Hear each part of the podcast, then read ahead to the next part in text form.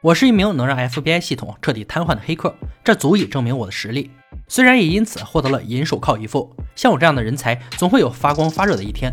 这不，一位高大上的老板就盯上了我，他的目标是消灭所有恐怖分子。大家好，这里是安小言说电影，本期解说剑鱼行动。洛杉矶机场内，一名黑客因为护照问题被扣留，妄图逃跑却没有成功。参议员在得知消息后，立刻让手下去解围。似乎是牵扯到什么很重要的事，FBI 最难缠的角色罗伯亲自审讯。黑客直言：“你再狠也比不上他。如果不回欧洲找朋友求救，那我就死定了。”这个他的能力无法想象。正想听听细节，一通电话打来，支走了罗伯。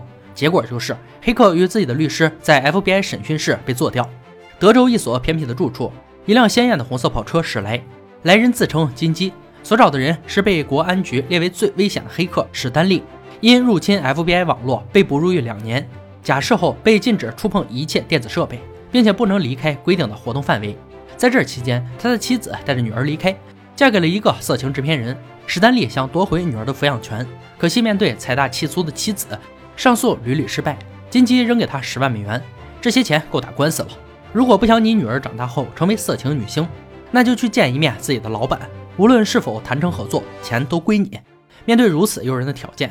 史丹利没有其他选择，跟随金鸡走入一个地下舞厅。老板加布利尔现身，后面我们就叫他加布。一杯酒下肚，加布拿出手提电脑，让他六十秒内破解国防资料库一百二十八位密码，否则小命不保。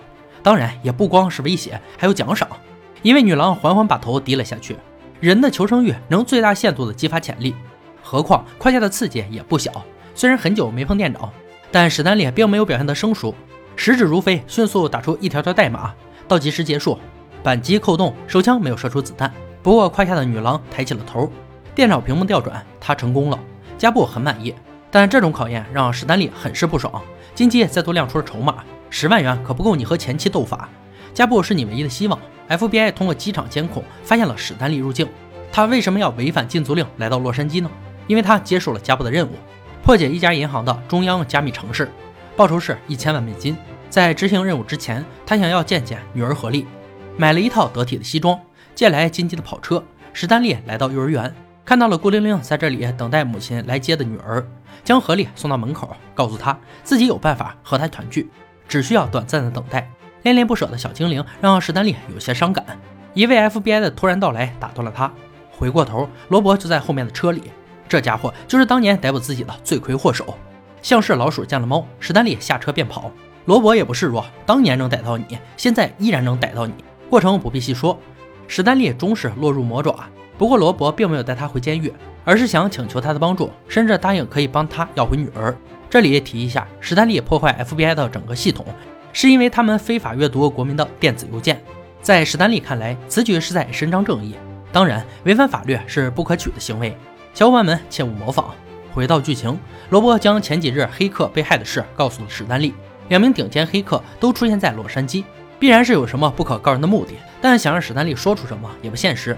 罗伯给了他一张名片，必要时打给自己，小命要紧。回到住所，金鸡正在换衣服。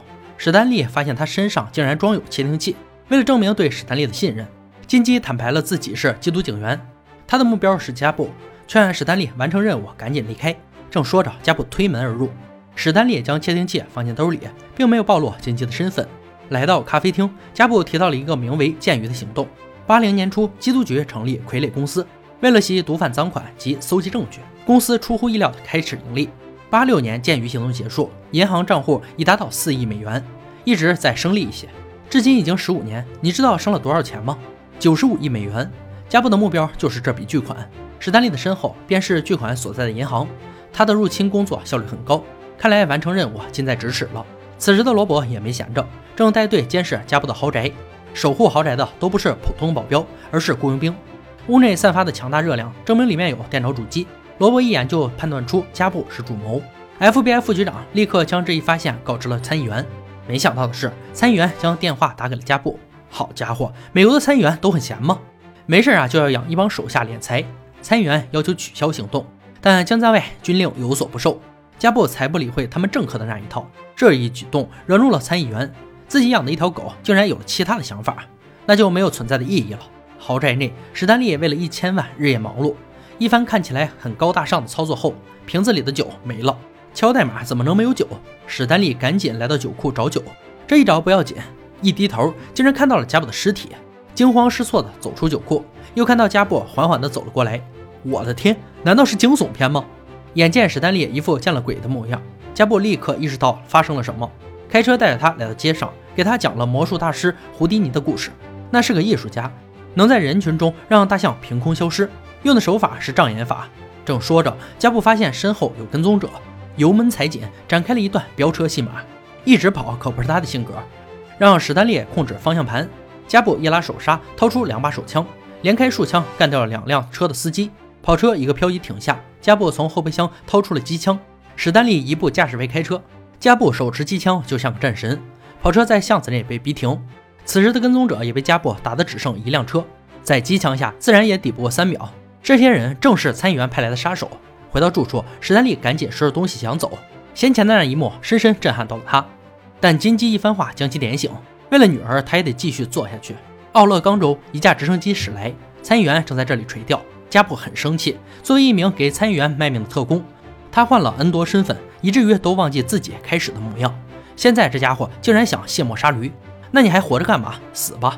史丹利不负众望，终于完成了破解。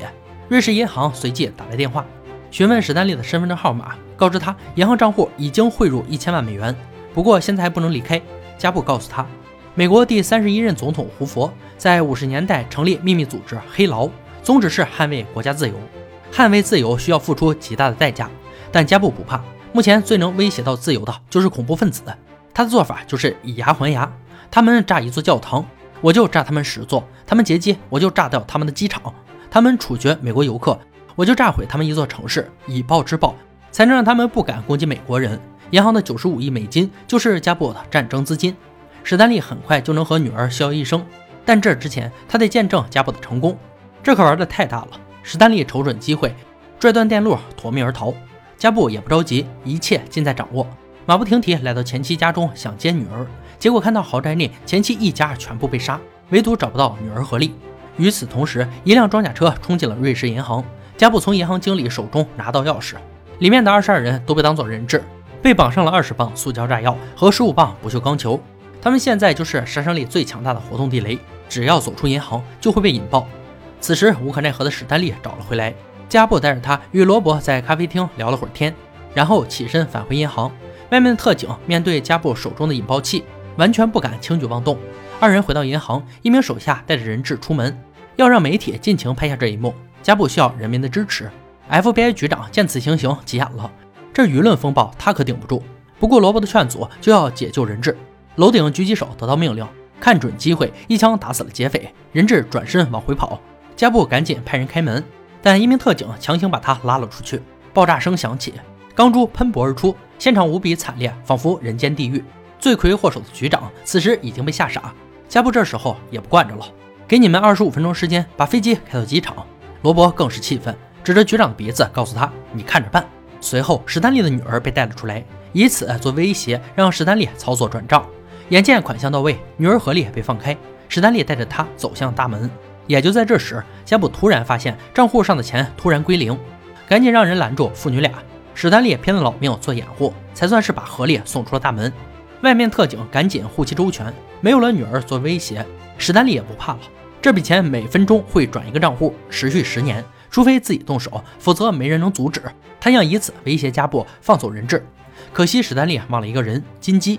劫匪们把他吊了起来，六十秒，把钱给我转回来。这下史丹利也没辙了，只得认怂。一顿操作，终于是在金鸡被吊死前将巨款全部收了回来。但加布转身一枪就结果了他。缉毒干员的身份，加布早就知道了。把人质和史丹利送上巴士，出发前往机场。装甲巴士横冲直撞，警车就是护卫。车上，史丹利无法理解加布的行为，这样做和恐怖分子有什么区别？要是能治好所有疾病，但得杀死一名无辜孩童，你肯下手吗？史丹利毫不犹豫回答道：“不肯。”但加布肯，即使是杀一千名他都肯。这就是他的大局观。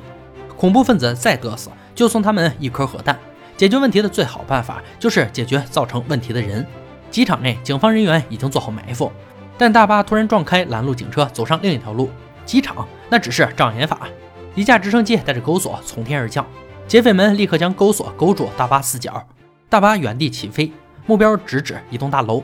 虽然封锁影响这一过程，但大巴还是有惊无险落到楼顶。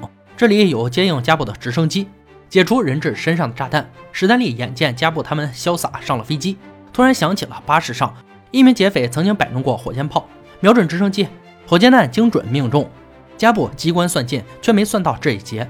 通过烧焦的半具尸体，可以确定这就是加布，但缉毒局却没有金鸡的记录。史丹利大脑飞速运转，能让大象在人群中凭空消失的魔术障眼法，一切都是加布的障眼法。他们没有上飞机，而是转而走下了楼梯。烧焦的尸体正是史丹利在酒库里看到的那具。不过他并没有再和罗布多说，拿着一千万带着女儿潇洒生活有什么不好呢？蒙蒂卡罗的一家银行，金基利用全新的身份将九十五亿美元分配到数个账户。接下来等待恐怖分子的就是加布不计后果的狂轰滥炸了。好了，本期就到这里了，喜欢的朋友别忘了点赞关注，感谢收看，我们下期再见。